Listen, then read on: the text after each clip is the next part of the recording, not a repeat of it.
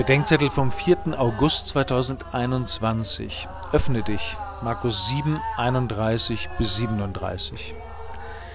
Abseits der Öffentlichkeit heilt Jesus einen Taubstummen. Auch wir sind hier abseits der Weltöffentlichkeit, etwas außerhalb von Faraya, einem Skiort im Libanongebirge nordöstlich von Beirut.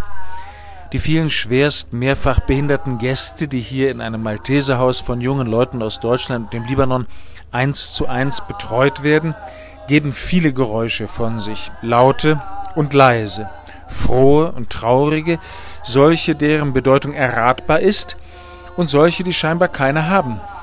Manche sagen gar nichts, einige sind taub.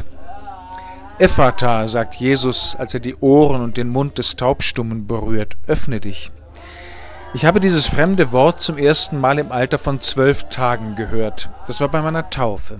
Allen Getauften wird das gesagt, öffne dich. Und dabei werden unsere Ohren und unser Mund berührt, damit wir, so sagt das Formular der Taufe, das Wort Gottes hören und es verkünden. Ich frage mich, ob Jesus hier unseren Gästen die Ohren und den Mund öffnen will. Kann schon sein, aber was ist denn erst einmal mit uns, denen in der Taufe die Ohren und der Mund schon geöffnet wurden?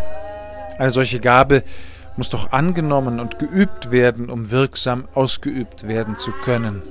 Warum also höre ich so wenig von Gott? Und warum bekommen Menschen von mir so wenig von Gott zu hören? Hier draußen, abseits der Weltöffentlichkeit und angesichts der Not unserer Gäste und dieses Landes, fangen wir an, von Gott zu sprechen, von der Liebe und dem Vertrauen der Menschen zu ihm in diesem blutenden Land, von seiner Liebe zu uns Menschen, die in den Schmerz geht, und davon, dass er Mitliebende sucht, besonders zu den Kleinsten und Schwächsten und Gefährdetsten.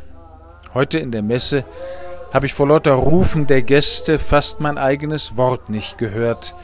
Vielleicht redet es sich leichter von Gott unter Menschen, die ihren Rufen ungeniert freien Lauf lassen.